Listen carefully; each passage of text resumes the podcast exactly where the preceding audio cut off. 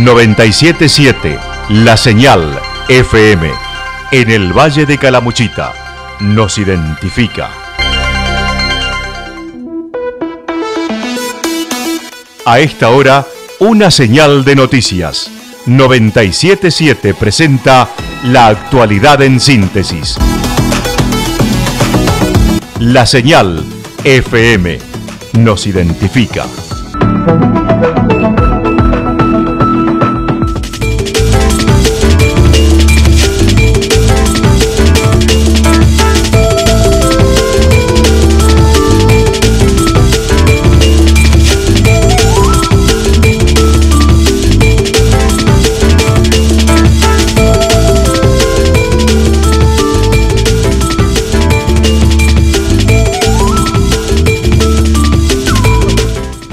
A esta hora hacemos un repaso por la información regional a través de los títulos.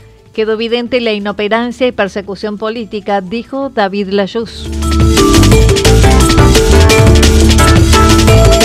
Preocupa en Santa Rosa la seguidilla de robos. Cierre de temporada en Yacanto. Finalizó la escuela de verano en Santa Rosa.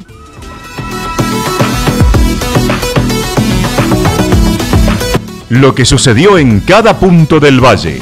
Resumimos la jornada a través del informativo regional en la 977, La Señal FM.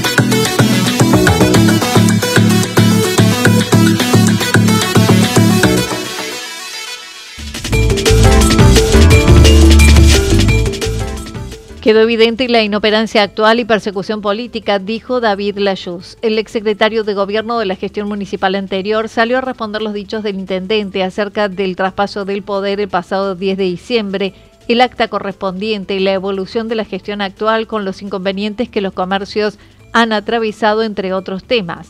David Layuz indicó se dejó inventariadas casi 10.000 bienes en la transferencia realizada, respondiendo a los dichos del faltante de maquinarias e implementos. Un acta y, está la firma en, conformidad, de los obviamente De, los dos.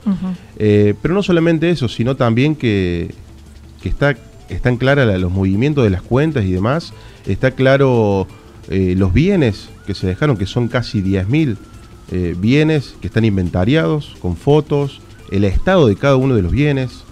Por eso, mm, cuando hay palabras en el aire, eh, realmente ah, le hacen daño, pero no le hacen daño a los exfuncionarios, le hacen daño al pueblo, le hacen el, daño a la ciudad. Eh, cuando hablamos de números, los números han, sido muy claros y si, y si hay un punto en el cual hay que de alguna manera reconocer la gestión anterior, es la administración. Eh, un trabajo impecable que ha hecho el secretario de Finanzas, Mario Lezana, para poder entregarle absolutamente todo en orden en cuanto a los números. En tanto, además consideró que eh, no hubo una transición ordenada, ya que no se presentaron los funcionarios que se harían cargo de las áreas más allá de una vez y siempre estuvieron a disposición. Eh, pero nosotros en el inventario le dejamos bien detallado qué estaba en buenas condiciones y qué no estaba en buenas condiciones. ¿Pero por qué? Porque también hasta el último día de gestión estuvimos trabajando, o sea, no, no paramos nunca. Porque sí, las elecciones fueron el 4 de junio y nosotros desde el 4 de junio al 10 de diciembre seguimos como si no hubiera pasado absolutamente nada, trabajando de la misma manera, por eso obviamente que, va a haber eh, maquinarias rotas, por eso obviamente que va a haber algunas complicaciones, pero nosotros dejamos absolutamente todo detallado en cuanto a lo, a lo que se entregaba. Por eso, eh, porque este trabajo de inventariado y demás, que fueron casi 10.000 bienes, fue un trabajo también arduo de los empleados municipales, de los directores y de los secretarios de la función anterior, eh, en donde todos estuvimos incluidos tratando de dejar todo prolijo y ordenado para que la próxima gestión pudiera recibir las cosas como corresponde y pudieran afrontar una temporada como realmente eh, corresponde. Además, consideró en octubre se presentó un balance aprobado por el Tribunal de Cuentas, por lo que considera no hay dudas. Consideró además las acciones ejecutadas hasta aquí, quedó evidente la inoperancia y persecución política a comercios cercanos a la gestión y aseguró tendrá consecuencias ya que va a generar acciones legales. cuanto al intendente saliente, Claudio Chavero, y el intendente entrante eh, Eduardo Martín, hubo muchísimas reuniones. Eh, el tema que no hubo entre funcionarios, pero porque de la parte de la actual gestión no quisieron. Eh, nosotros tenemos la predisposición para tratar de que la transición sea ordenada y seria como corresponde. Por eso, en cuanto a papel y en cuanto a documentos, tratamos de hacer todo lo más prolijo posible para dejar ordenado. pero bueno, de alguna manera, por eso te decía Anita, por ahí se escuchan eh, algunas versiones de algunos actuales funcionarios y que de hecho son funcionarios que ni siquiera participaron de una transición, ni siquiera participaron de una reunión.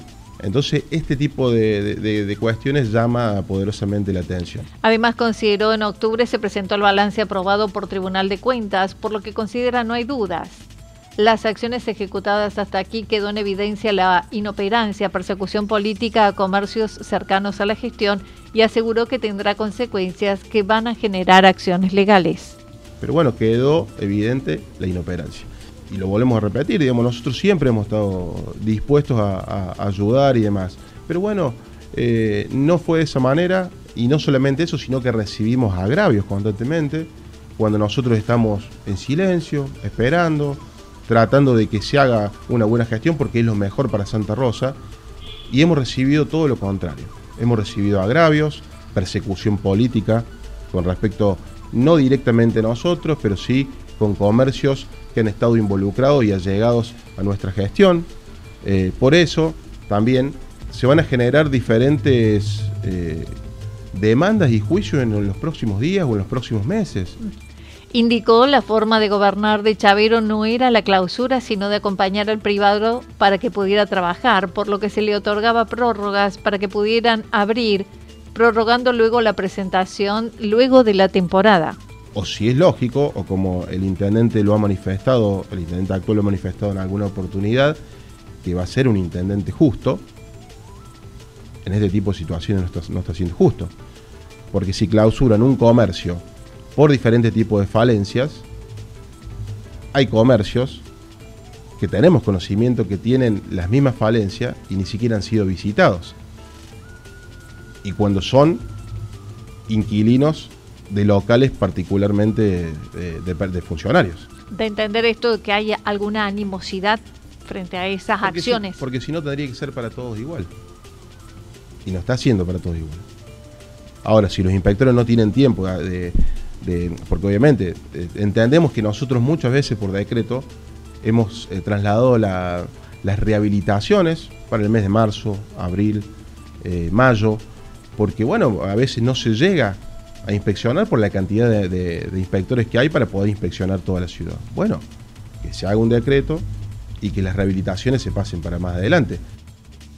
Dijo las ordenanzas se cumplían para todos igual y se tomaban las decisiones de habilitar o no o si es lógico, o como... Eh, habría que ver particularmente cada, cada caso. Yo no, lo recuerdo bien eh, puntualmente al de, al, de, al de este sector o este comercio, pero sin dudas que sí se cumplían. Eh, se realizaban las actas, se tomaba la decisión si era para clausurar o no. Que muchas veces se le daba prórroga, y no hablo por, puntualmente de este negocio, sino hablo, Anita, en cómo trabajamos.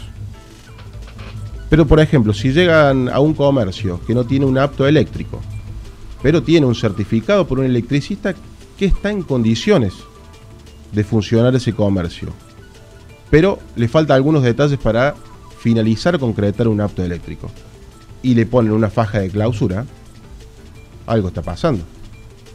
Porque está la firma de un matriculado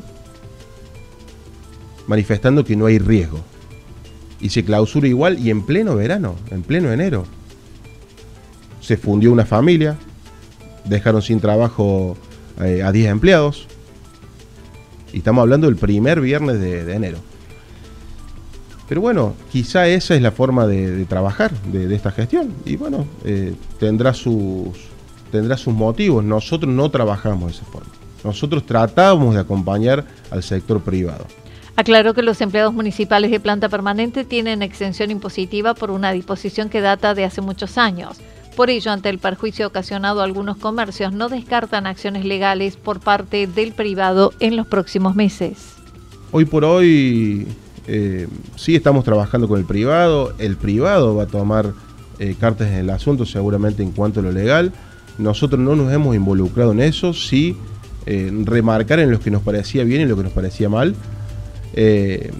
y nosotros veremos más adelante cómo, cómo sigue esto y si realmente eh, corresponde. En principio eh, queremos aclarar a la sociedad también cuál es nuestra postura eh, y bueno, y obviamente contradecir los dichos que se vienen, que se vienen manifestando. pero lo cierto es que lo que ocurra, todo, todo lo que viene pasando en estos últimos dos meses, poco más de dos meses, seguramente en un futuro lo va a pagar, lo vamos a pagar los vecinos porque no creo que sea una demanda económica puntualmente de este sector, pero seguramente va a haber diferentes acciones de otros, eh, de otros comerciantes o empresarios con respecto a, esa persecución a la que hacemos referencia. Eh, pero bueno, ahí ya no es un terreno nuestro, eh, obviamente ya es una cuestión del privado, Preocupa en Santa Rosa la seguidilla de robos. Mientras cambia la modalidad a lo largo de la temporada, los robos no dejan de sucederse en Santa Rosa. Hay fines de semana que predominan los robos en estacionamiento de balnearios, sobre todo los más alejados de la zona céntrica, como sucedió el primer fin de semana de febrero. Mientras disfrutan del río, otros aprovechan para llevarse desde auxilios hasta los elementos que encuentran en el vehículo. El pasado fin de semana fue otra modalidad, robo a viviendas en una tarde, tres casos denunciados ingresan a la vivienda cuando los dueños no están en ellas con robo de elementos, dinero, celulares y computadoras.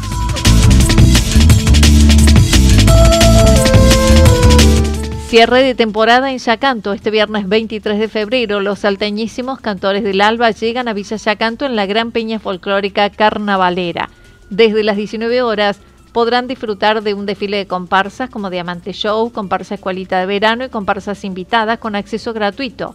A partir de las 21 horas, la peña tendrá la presencia de artistas locales invitados, cerveceros artesanales, buffet con comidas típicas y la actuación de los salteñísimos cantores del Alba. El valor de la entrada es de 3 mil pesos, menores de 12 años no pagan. Para adquirir entradas anticipadas, 3546 515077. Finalizó la escuela de verano en Santa Rosa. El intendente de Santa Rosa junto al equipo municipal cerró la escuela de verano el pasado viernes en la pileta del Centro de Formación Deportiva.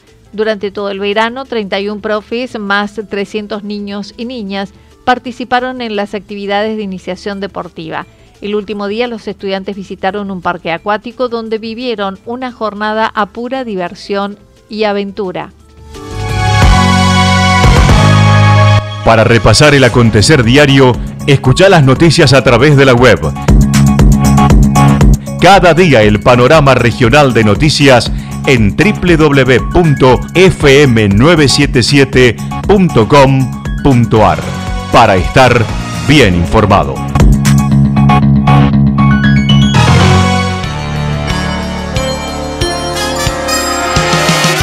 Ahora, lo que sucederá en las próximas horas a través de los datos del tiempo.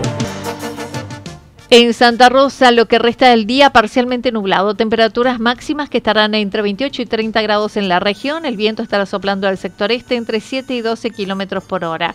Para mañana martes, parcialmente nublado, temperaturas máximas entre 30 y 32, mínimas entre 17 y 19 grados, el viento estará soplando al sector nor-noreste entre 13 y 22 kilómetros por hora. Datos proporcionados por el Servicio Meteorológico Nacional.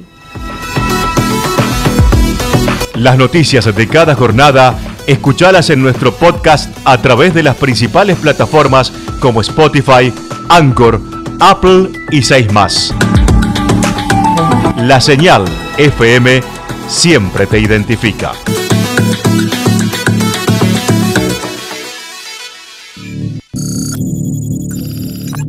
Repasa todas las noticias regionales en nuestra página de internet www.fm977.com.ar.